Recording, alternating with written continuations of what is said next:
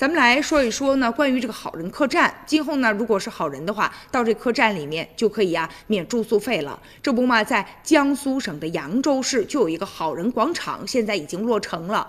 这广场里面的好人客栈，免费的为中国好人、全国劳模提供的住宿，好人茶馆还可以提供呢茶，并且呢赠阅好人故事。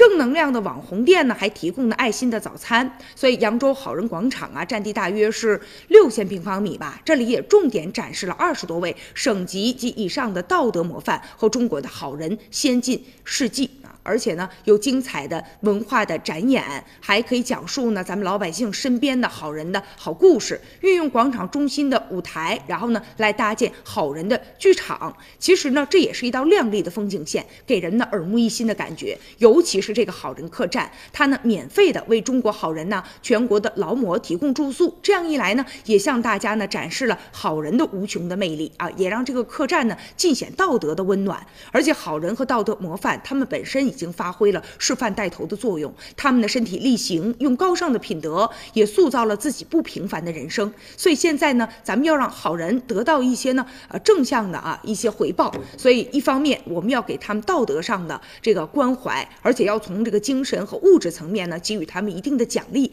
给他们送去温暖。所以这样一来，这样的一些呃好人客栈呢，也给他们提供了生活的便利，送去了一些温暖，让好人有好报成为了一种现实，而且呢，还能起。起到非常好的社会的呃良性的一种示范的效应，能够唤起大家对于好人精神的一种认同感吧。所以呢，也希望这成为一种激励，让更多的人啊，我们都能够希望自己呢能够身体力行的也去做一个这样的好人吧。